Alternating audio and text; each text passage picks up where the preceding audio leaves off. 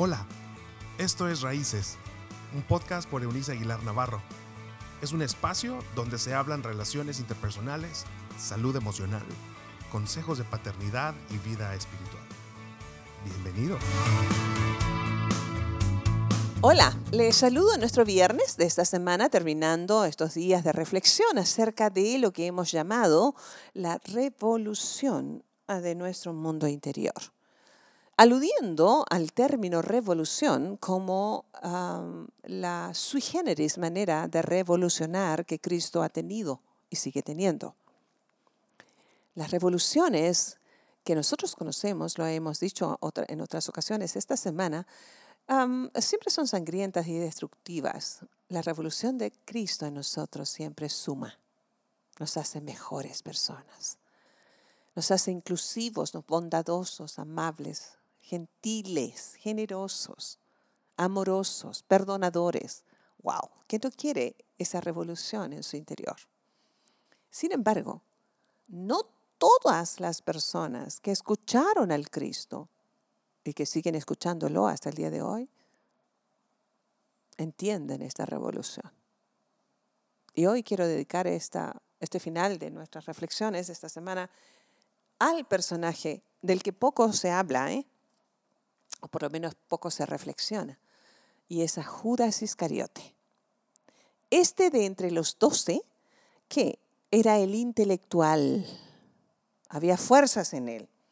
Había aquí un individuo moderado, equilibrado, discreto y sensato, por lo menos eso parecía.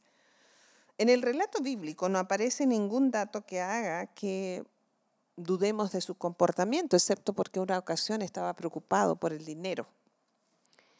Mientras que a la mayoría, o el resto de los doce, el texto bíblico no indica que Cristo le haya llamado la atención por algún motivo. Eh, bueno, con los otros lo hizo, excepto con, con Judas. Se mostraba al menos compasivo, moralista y sensible, en especial con algunas personas que carecían de recursos financieros sabía manejar el dinero, ¿sabe? Por eso estaba de tesorero. Yo no sé si era porque sabía manejarlo o porque el Señor lo estaba poniendo a administrar una de las áreas más débiles de su corazón, porque eso lo deja ver el final de su historia. Em, era aparentemente el más culto, ya le decía, el perspicaz, formal y elocuente de entre los doce. No se mostraba escandaloso ni perturbaba el ambiente actuando silenciosamente. Esas eran sus ah, fuerzas. Pero sabe,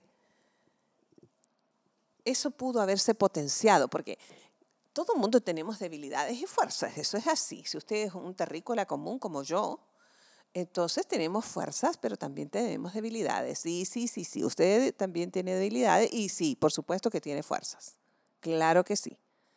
Eh, eso es así porque fuimos diseñados por nuestro Hacedor de esa manera. Cuando Cristo elige a sus discípulos, Él los conocía. Ya sabía de ellos en el futuro lo que vendría. Mire, este fue un individuo que en sus debilidades dejó evidencia de los conflictos de su personalidad, de lo no resuelto. No tenía la capacidad para entender sus sentimientos más profundos, no, no pudo, no tuvo la capacidad. ¿Usted ha desarrollado esa capacidad? ¿Se ha puesto un momento a reflexionar sobre los conflictos internos de su corazón o no los hace caso? Yo le invito a tomar tiempos en los que pueda tomarse un espacio y reflexionar sobre los motivos que le mueven a actuar o reaccionar de una manera negativa. Judas no se tomó ese tiempo. Sabía juzgar, pero no sabía comprender, que es una de las características más comunes de las personas que no tienen una correcta relación con Cristo. Hoy día y siempre. Nosotros los que somos padres pasamos más tiempo criticando las debilidades de nuestros hijos que elogiando sus fuerzas. Y luego queremos hijos que nos elogien y no nos juzguen. Lo aprendieron bien de nosotros. Nosotros somos prontos para juzgar, tardos para elogiar. Nosotros somos prontos para hablar, tardos para escuchar. Nosotros somos personas que juzgan rápidamente los hechos negativos de otros como si nosotros no los cometiéramos. Judas era así. Tenía grandes dificultades para penetrar en su mundo interior y reconocer sus miserias personales. ¿Le recuerda a alguien? No, no, no piense en su esposo o esposa, no piense en sus hijos o en su suegra. No piense en sus enemigos, piense en usted.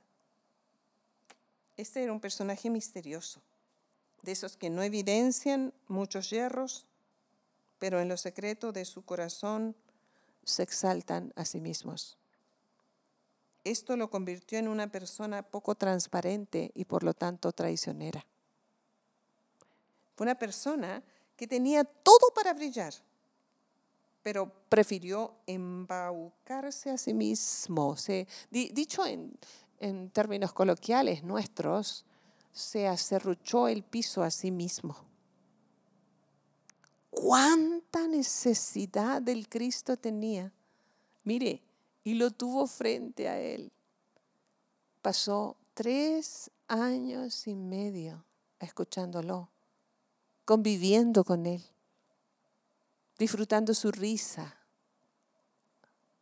asombrándose seguramente con sus milagros, impresionándose con sus discursos y el contenido de sus sermones, pero fue pronto para escuchar, pero tardo para obedecer. El secreto de la transformación mediante la revolución del amor de Cristo en nuestro interior es la obediencia.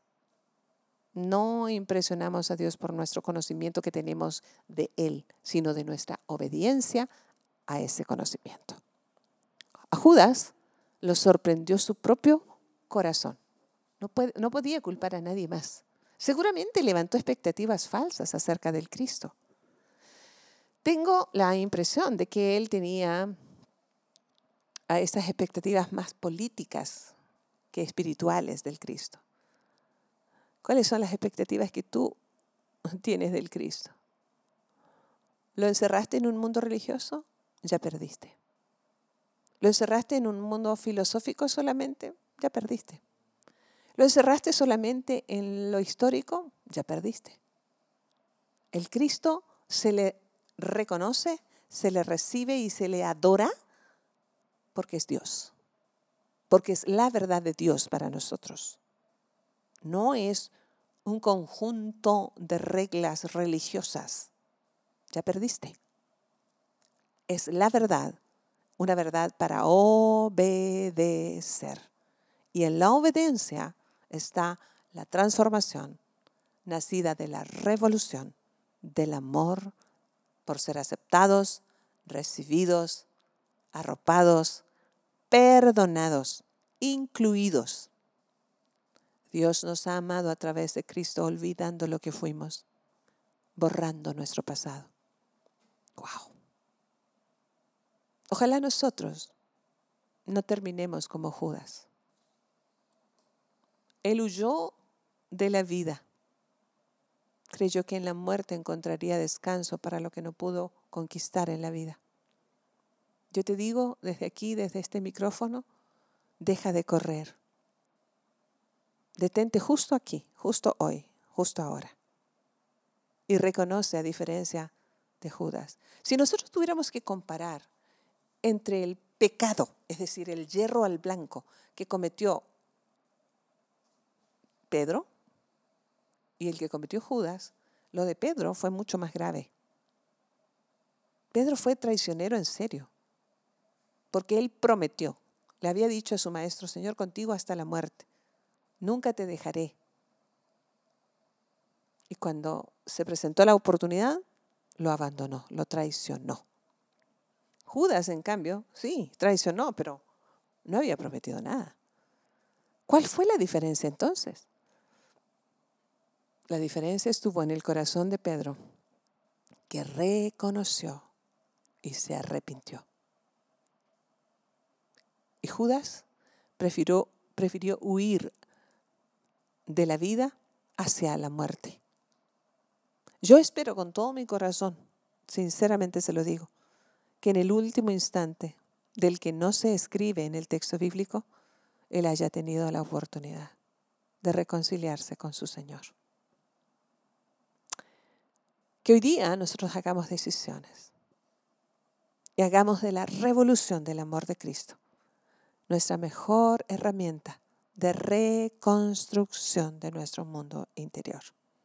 Podamos mirar a la vida liderándonos a nosotros mismos como aprendíamos la semana pasada antes de pretender liderar nuestro entorno.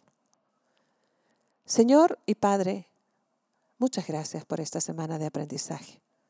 Gracias porque en historias de hombres comunes que fueron transformados cuando te creyeron, los que te creyeron, fueron transformados de lo común a personas extraordinarias, está el secreto de la revolución de nuestro mundo interior, en la obediencia.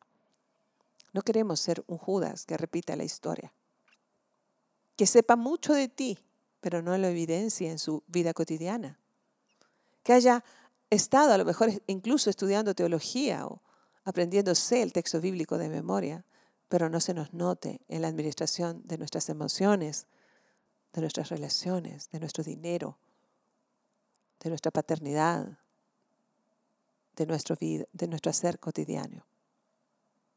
Hoy te dejamos ser el dueño y Señor nuestro.